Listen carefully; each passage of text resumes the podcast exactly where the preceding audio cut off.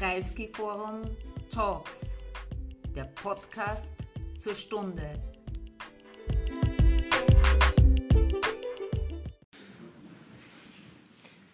Guten Abend. Mein Name ist Irene Gine-Reichel. Ich freue mich als Moderatorin von diesem Abend äh, zu fungieren im Rahmen unserer China-Serie, die sich ja damit beschäftigt, zu versuchen, die Perzeptionen, die wir von China haben, die China von uns hat, äh, miteinander ein bisschen in Beziehung zu setzen und einen Dialog zu beginnen. Ich freue mich heute sehr, Professor Fang Xiaofu hier zu haben. Er ist ähm, äh, Professor der Germanistik in, äh, in China an der University of International Business and Economics in Peking und leitet jetzt aber auch an dem Standort Chengdu in der Provinz Sichuan ähm, als Dekan ein Forschungskonsortium der gleichen ähm, Universität. Zuerst muss ich mich beim äh, Publikum bedanken, dass Sie zu diesem guten Tag, dem Valentin Day, zu uns kommen. Äh, in diesem Sinne habe ich mich mit dem ersten Blick in euch verliebt. Äh, Dankeschön, dass Sie gekommen sind. Ähm, das erste äh, kurze Video zeigt die gebaute Kilometer von High-Speed Train. China hatte vor 2000 kein Millimeter High-Speed Train. In 22 Jahren hat China ein High-Speed Train Netz aufgebaut, mehr als 40.000 Kilometer. Und äh, wenn Sie die anderen geguckt haben, das ist, ich glaube, dreimal so viel wie die ganze Welt, wie der Rest der ganzen Welt hat. Ja? Ähm, damit wollte ich eigentlich nur äh, zeigen, äh, ich meine, äh, China ist in Europa präsent. Man weiß irgendwie, es gibt einen Gigant im fernen Osten, der wirtschaftlich stark ist, aber irgendwie quasi eine Bedrohung ist, wirtschaftlich, politisch, sogar militärisch. Ähm,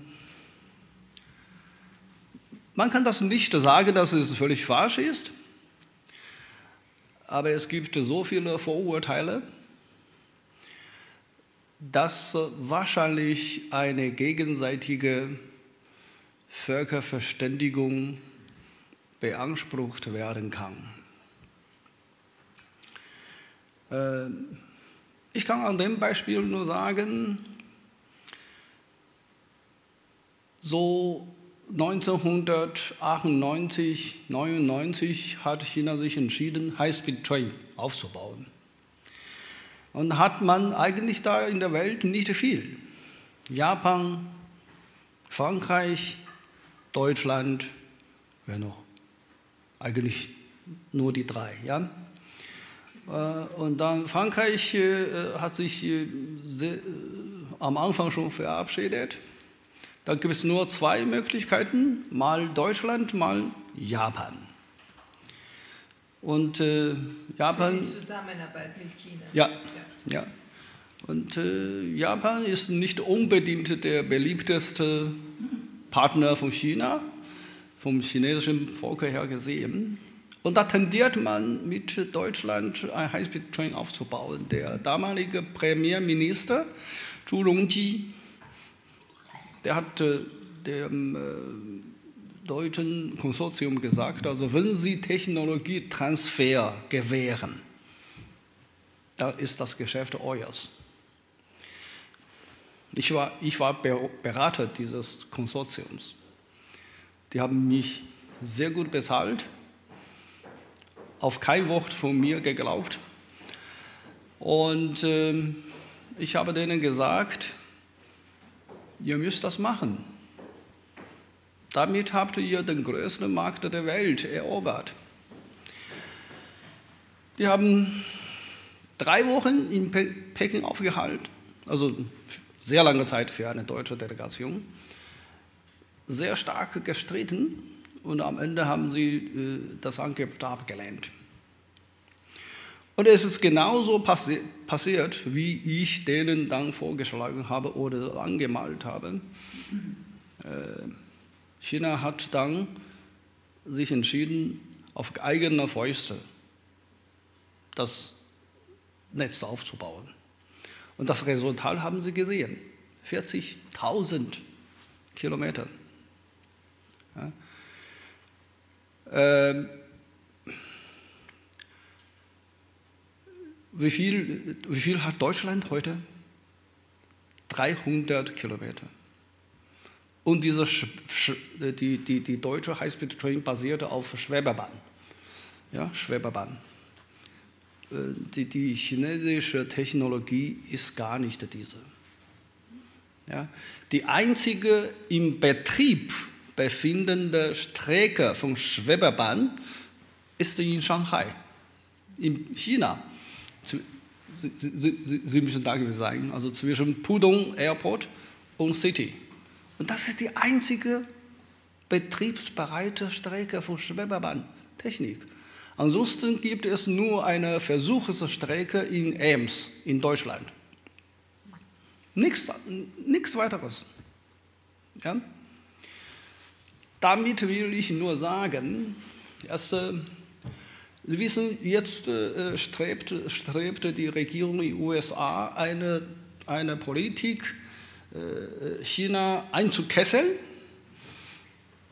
und keine Technologietransfer für Hightech nach China, insbesondere Chips. Ja? Und das Gleiche wird, wieder, wird sich wiederholen. Die Chines, chinesischen Ingenieure, die sind nicht doof. Die werden das schon herausfinden lang oder kurz.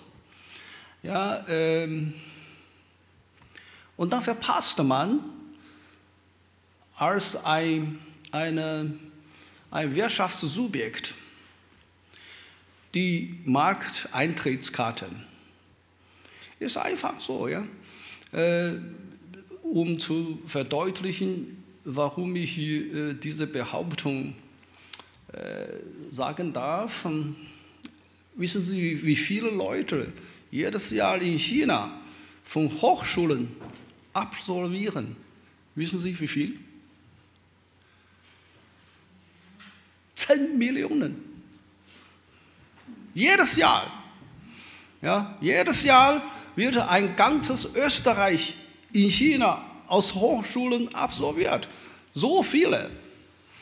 Ja, sagen wir mal, die Hälfte von denen sind doof bleiben immer noch genug Gescheite übrig. es, es bleiben immer noch fünf Millionen. Und die wollen alle ein besseres Leben haben. Die gehen über See in die USA jetzt weniger, aber ich meine mehr auch nach Österreich, nach Deutschland, nach Frankreich, nach England. Die holen ihre Promotionen her, die meisten gehen jetzt zurück nach China und bauen das Land auf. Der Punkt, den Sie machen, ist, dass China einfach groß ist und große Fähigkeiten hat und eine Bevölkerung hat, die sehr gut motiviert ist, die auch sehr gut ausgebildet ist. Und Sie sagen uns das, weil das Argument eigentlich ist, China, mit China muss man rechnen. Ist es so? Unausweichlich. Ja. Also äh, ich behaupte es so nicht, weil ich ein Chineser bin. Also ich meine, wenn ich ein Österreicher bin, würde ich das, das, das Gleiche behaupten. Ja? Man muss einfach die Entwicklungsgeschichte von China in 40-jährigen Eröffnungs- und Reformpolitik betrachten. Und, und äh, China hatte ein Einparteisystem, ja? ist ein Regime. Ja? Ähm, wir haben vorher gesagt, also wir, wir sind alle geboren Demokraten. Niemand will unter einer Diktatur leben. Ja? Aber ähm, in diesen Zeiten frage ich mich auch, äh, wo liegt eigentlich das Geheimnis des Aufschwungs Chinas in China? Ja? Also wir meinen, wir sind die Guten und da jenseits sind die Bösen und die machen alles falsch. Die leben in der Höhle. Das kommt bei mir dann wieder die alte Vergangenheit auf. Wissen Sie was, ich bin alt, also ich, bin, ich glaube, ich bin älter als alle hier im Saal. Ähm, als ich jung war, war Kulturrevolution. Und da hatte die Regierung immer behauptet, die Leute im Westen, die leben in der Höhle. Wir müssen das ganze Proletariat der Welt befreien. Ja, wir sind die Guten. Und am Ende hat man die Wirtschaft fast komplett kaputt gemacht. Und danach folgte dann die Eröffnungs- und äh, Reformpolitik. 40 Jahre. Und jetzt ist man schon so weit gekommen. Ja? Und deshalb, äh, ich würde auch gerne Ihre Meinung dazu äh, hören. Ja? Was meinen Sie? Ist das ähm, ein ist, es, ist das ein Systemwettbewerb? Ja, ich glaube, ich glaube aus, aus Sicht der Europäischen Union ist es ganz klar ein Systemwettbewerb. Äh, und zwar nicht ein Wettbewerb der Systeme, sondern eine Rivalität der Systeme. Mhm. Aber die Europäische Union hat auch äh, Bereiche definiert, die äh, durch positiven Wettbewerb, Wettstreit äh, gekennzeichnet sind. Unter anderem der Bereich des Handels. Nicht? Und, und äh, die, die aktuelle Politik der Europäischen Union ist auch immer noch, dass, dass es Bereiche gibt mit China, wo eine Zusammenarbeit zum Nutzen der ganzen Welt nicht nur möglich, sondern auch wünschenswert ist. Also vor allem im Bereich des Klima, ähm, der, Klimapolitik, des Klimaschutzes, im Bereich der Artenvielfalt, Schutz der Artenvielfalt, Schutz der Meere, Schutz anderer Ökosysteme, wo einfach ein Zusammenwirken von vielen Akteuren ähm, äh, nötig ist. Aber äh, wir wissen auch, dass es eben Bereiche gibt, wo äh, sich die Systeme der, der, der Staatsführung, wie sie sich in China darstellen mit den Systemen der Staatsführung, wie sie die sogenannten westlichen Demokratien praktizieren, wo sie sich ähm, gegenüberstehen und zwar nicht als äh, miteinander kooperierende Partner, sondern als Rivalen. Mhm. Es geht um den Einfluss in der Welt, es geht um den Einfluss äh, in jenen Gebieten, wo Rohstoffe vermutet werden, es geht darum, äh, andere Kontinente sozusagen auf die eigene Seite zu ziehen. Ich nenne mal Afrika zum Beispiel, auch in Lateinamerika spielt sich das zum Teil ab. Und äh, also ich glaube, die Beziehung der Europäischen Union zu China im Augenblick ist eine recht komplexe und durch, durch die Situation des Angriffskriegs äh, von Russland in der Ukraine und äh, der Art und Weise, wie China sich positioniert oder nicht positioniert hat, wird, wird das Ganze noch einmal in einen anderen, in einen anderen eher noch feindseligeren äh, Kontext gestellt. Nicht? Das, das, mhm. das glaube ich, muss man, wenn man die Situation beschreibt, muss man, muss man das so sagen. Aber äh, eigentlich, äh, was, was, was interessant wäre, eben gegen diesen Hintergrund, äh, ist Ihr Bemühen, eben die, die Beziehungen zwischen China und den deutschsprachigen Ländern sozusagen zu intensivieren. Und da sind Sie ja, also würde ich einmal sagen, recht erfolgreich dabei und auch mit großer Energie dahinter. Nicht? Äh, durch die Gründung des Humboldt-Forums, durch die Veranstaltungen, die Sie machen, durch die drei Monate jedes Jahr, die Sie selbst äh, persönlich in Europa verbringen, ähm, sind Sie sowas wie ein Brückenbauer. Warum? Ich meine, warum? Ähm, also der Krieg in der Ukraine äh, spaltet einfach die ganze Welt. Gelegentlich auch Familie, wo äh, die, Söhne auf der einen Seite und die Eltern auf der anderen Seite sind. Ähm, äh, ich bin da eventuell weniger emotional dabei. Also ich verstehe die äh, Westeuropäer, äh, da ist äh, einfach ein Krieg vor der Tür. Und wenn eine Rakete sich ein bisschen verirrt, dann landet es direkt in Wien. Ja? Ähm ich glaube, wir Menschen haben uns genug getötet in unserer Geschichte wenn wir, also ich äh, lerne ein bisschen Geschichte und ähm, äh, wie viele Menschen wir äh, in den langjährigen Kriegen wegen Religion, wegen Glaube, wegen irgendeiner Ideologie umgebracht haben. Und wir sind jetzt heute einfach in einer Phase, wo die Waffen viel effektiver sind dass wir einfach, äh, ich habe mir sagen lassen, dass mit den, Nuklearwaffen von USA und Russland die Welt eigentlich 30 Mal zerstören äh, kann. Ja? Wozu denn? Wenn wir jetzt Klimapolitiker machen wollen ja, und dafür die Kohle verbannen müssen. Und dann werfen wir gegenseitig Raketen auf die Köpfe.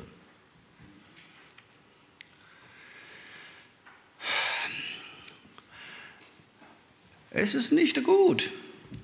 Und ich meine, ich bin, ich bin kein Politiker, ich äh, entscheide über gar nichts.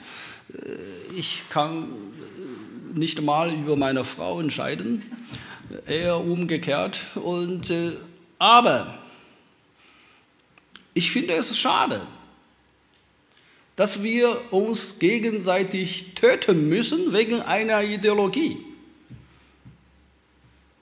Ich meine, äh, wir müssen uns nicht heiraten, ja?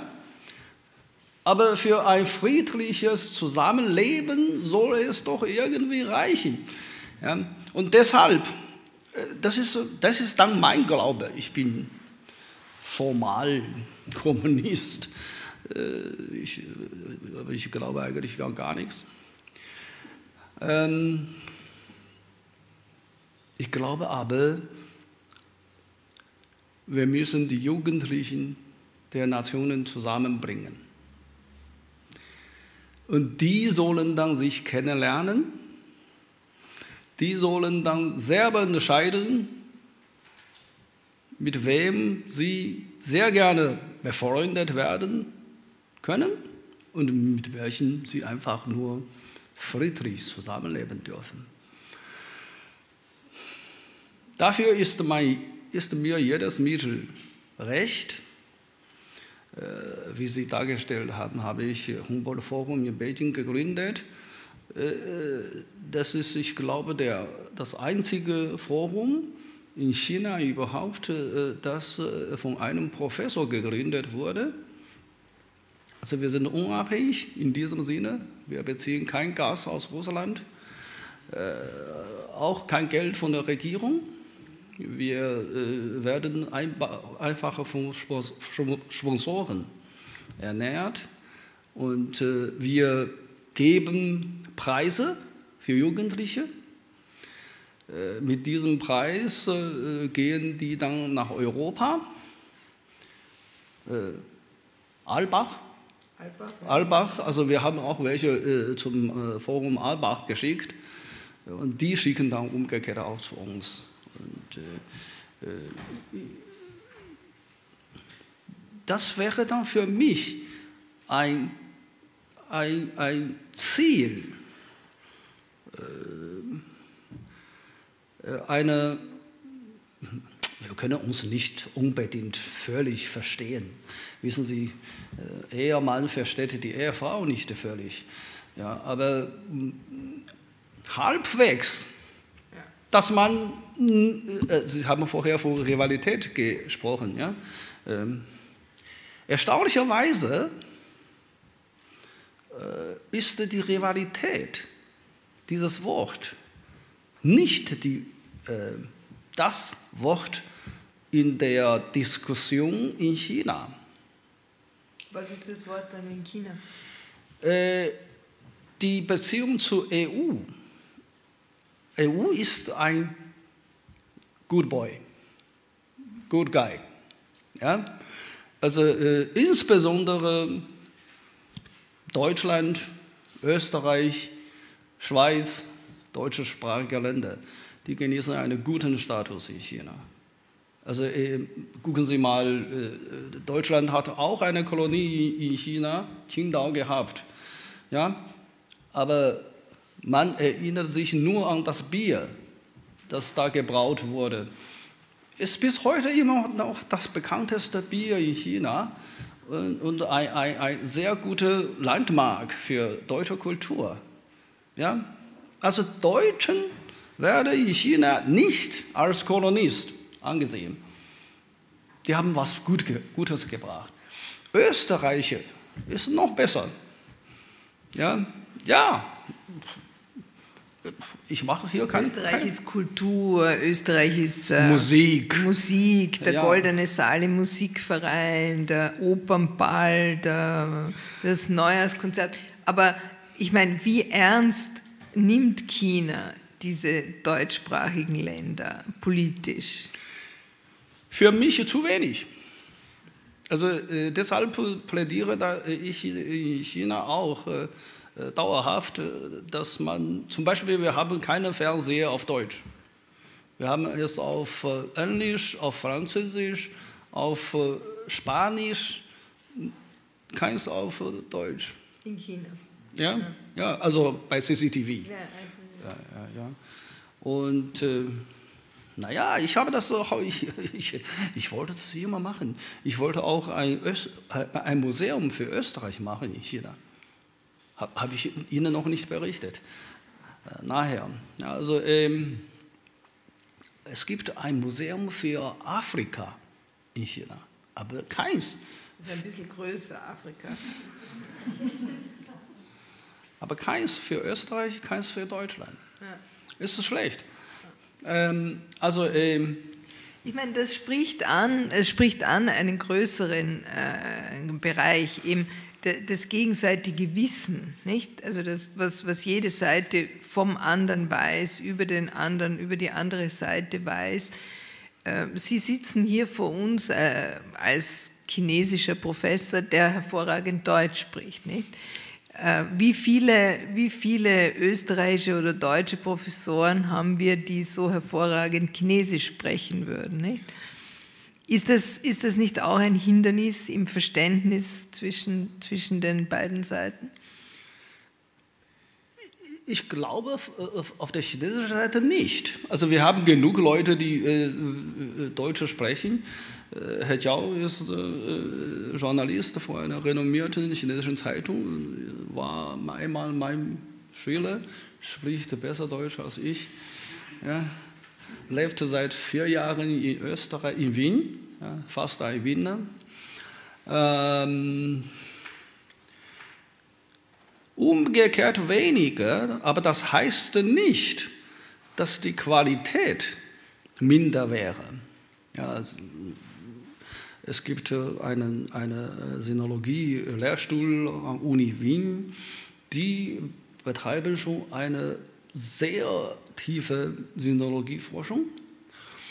Äh, ich glaube, die bieten auch Chinesisch. Ähm, aber es sind für mich immer zu wenig.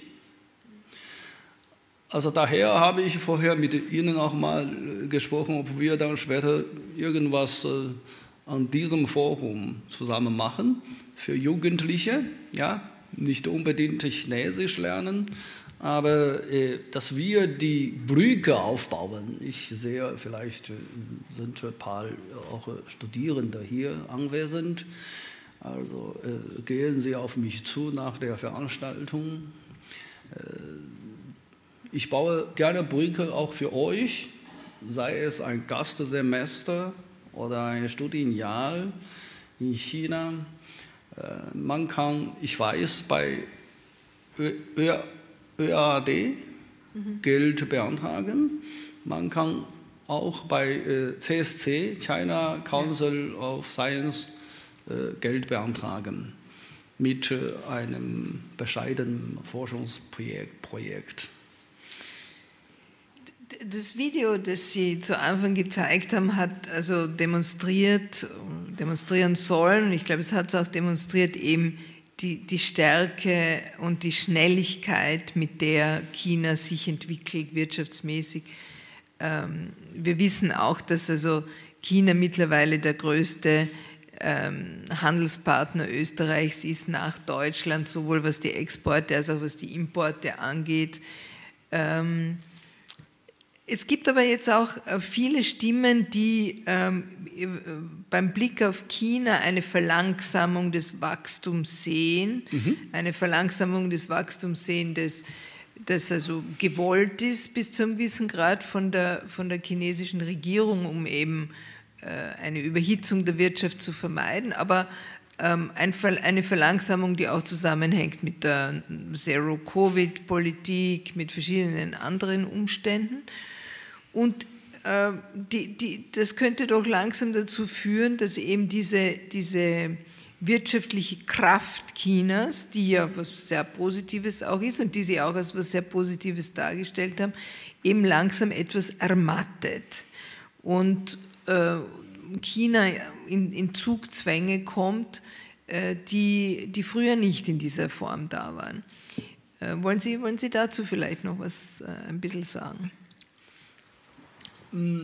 Weil vielleicht ist China in der Zukunft gar nicht mehr so attraktiv für Europa, wie es in den letzten 20 Jahren war. Nicht? Das ist das unterliegende Argument. Nicht? Ja.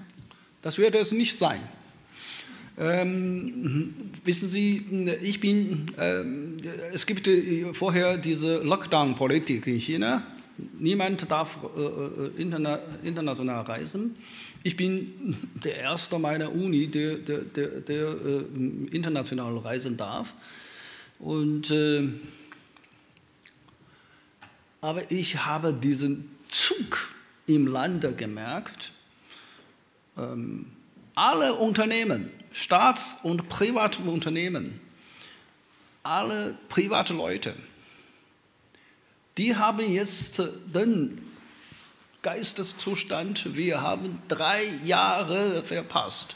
Wir müssen jetzt so hart arbeiten, dass wir in einem Jahr die Verluste in diesen drei Jahren wieder gut machen. Das ist die Stimmung in China. Ja, also ich war vorher auch ein bisschen, dachte, wow, das ist dann jetzt 4, 5 Prozent. Vorher war es normalerweise 11, 12 Prozent. Vielleicht äh, kriegt man einen Dämpfer. Ja, es wird nicht so sein. Ja, schauen Sie mal, gucken Sie mal weiter. Ja, es ist genauso wie äh, nach dem Ausbruch des Ukraine-Krieges man hat Deutschland, Westeuropa eine Rezession angesprochen ja, und hat gemeint, also ey, dann gibt es Minuswachstum oder so. War nicht der Fall. Es geht Deutschland jetzt wirtschaftlich sehr gut. Die haben, ich weiß nicht, ich weiß nicht, die haben 3, 4 Prozent Zuwachs bei äh, Export. Die haben eine Menge Geld verdient. Ja. Also, äh, ich bin alt genug, um zu sagen, in jeder Krise steckt eine Menge Chancen. Äh, generell ist es so, äh,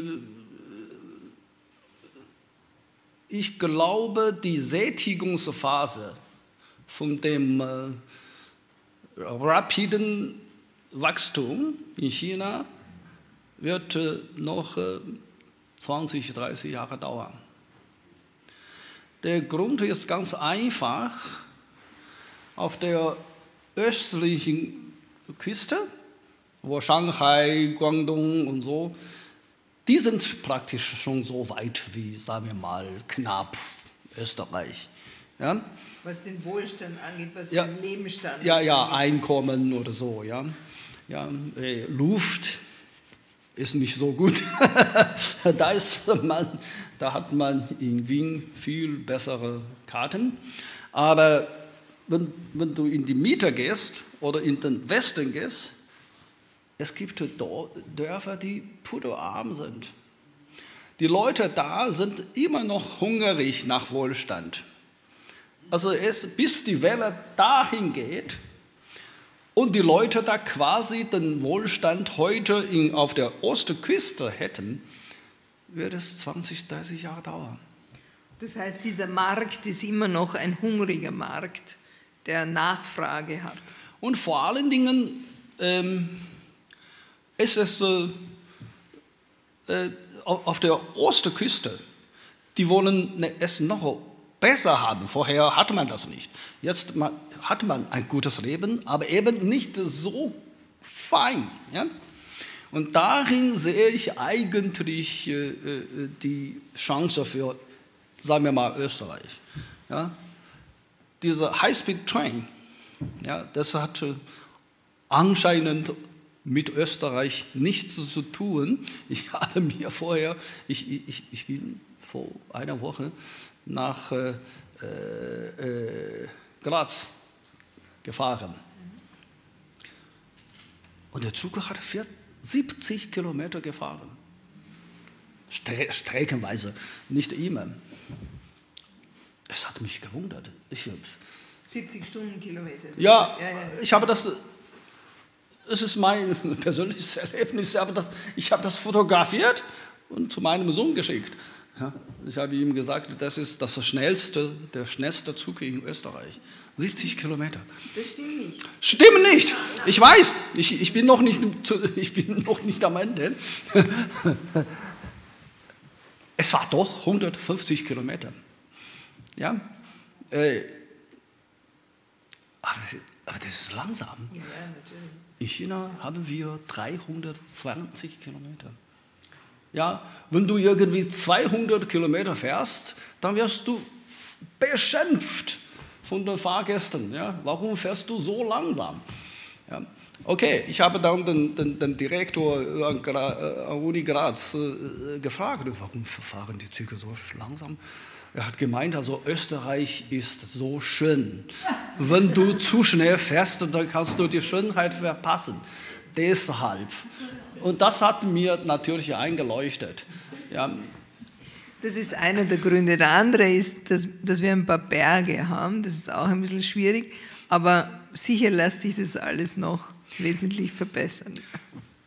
Ich will, ich, ich will nur damit sagen, wenn man sagt, naja, die Chinesen fahren 320 Kilometer, wir haben 550. Also wir können auf diesem Markt nichts verdienen. Wenn Sie so denken, ist das falsch, weil österreichische Firmen verdienen doch mit von dem High-Speed-Train-Netz in China. Wissen Sie was? Diese High-Speed-Train, wenn, wenn, du zu schnell 300 Kilometer fährst, dann wird die, die Gleisen auf der Oberfläche wird es kleine äh, Risse geben. Und das ist gar nicht so gut zu reparieren. vor allen Dingen, wenn es, ich weiß nicht, 2000 Kilometer lang ist. Es gibt eine österreichische Firma, die spezialisiert ist auf diese Rekorde. Genau. Und die hat viel Geld verdient.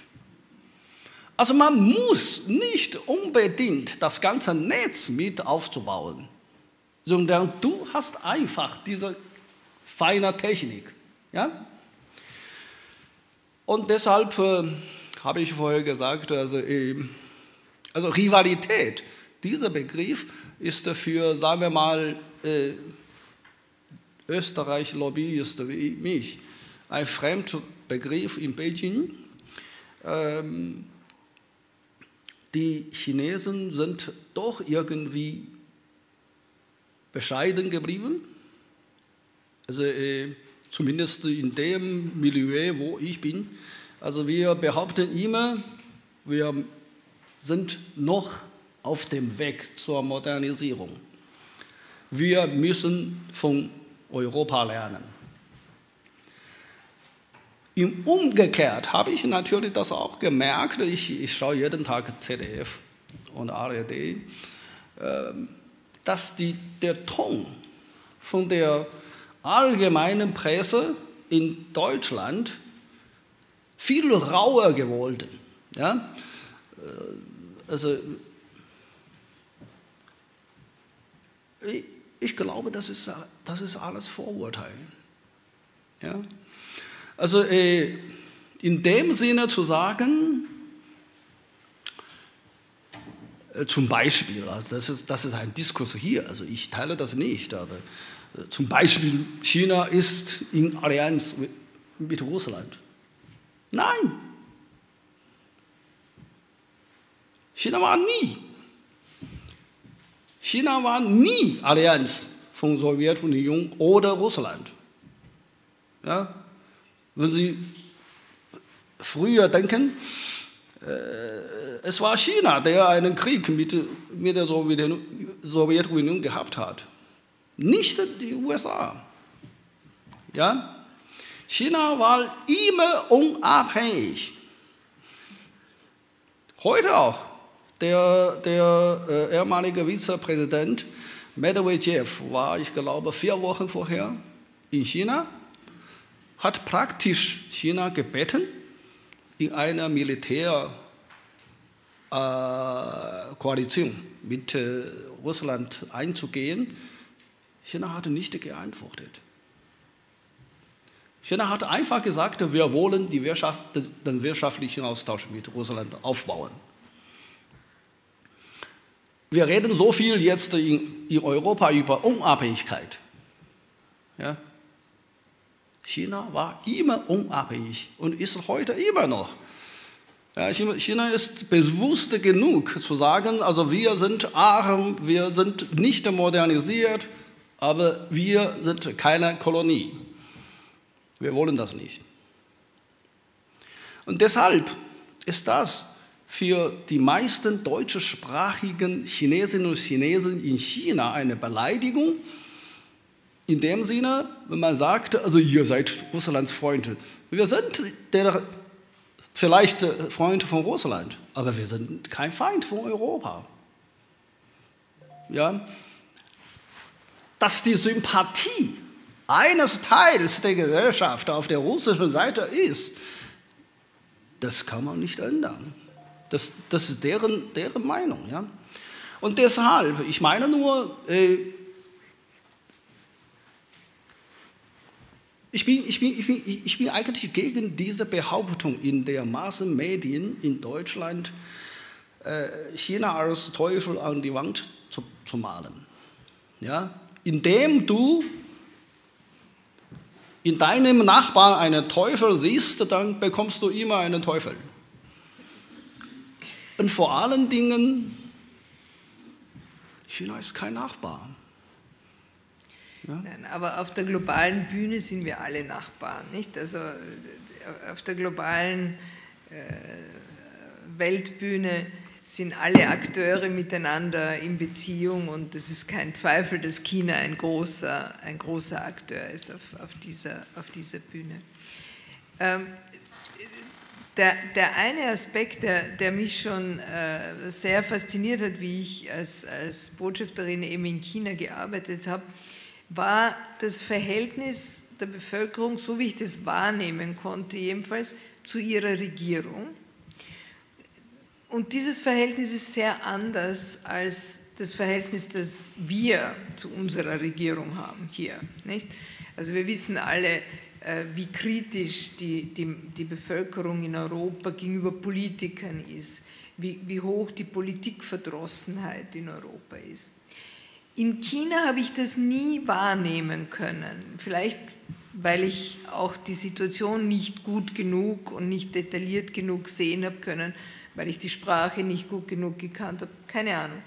Aber mir schien, dass, dass in China grundsätzlich ein anderes Verhältnis zwischen der Bevölkerung und der Regierung herrscht als bei uns. Und ich glaube, das ist auch Teil dieser systemischen Rivalität, von der gesprochen wird. Nicht? Also die Systeme sind unterschiedlich und die Bevölkerungen verhalten sich in den unterschiedlichen Systemen unterschiedlich. Also ob man das als Rivalität bezeichnen äh, soll, äh, weiß ich nicht. Jedenfalls, Sie haben recht. Also, dass Sie Chinesisch nicht gut reden, ist auch äh, eine falsche Höflichkeit. Nein. Sie wissen zumindest Yu. okay, ähm, mm, mm, äh, aber es ist tatsächlich so. Das ist auch ein, ein, ein, ein großes Stück zwischen ich, ich verstehe eure Verachtung eure, äh, gegenüber eurer Regierung nicht.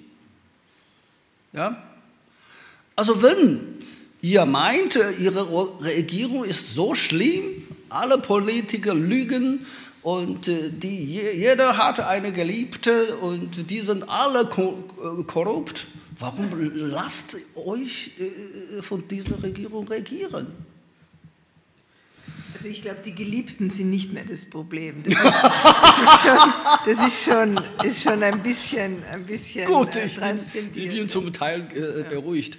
Ähm, äh, also in China ist das Verhältnis zwischen Regierung, wir sind Agrarkultur, ja, bis heute noch.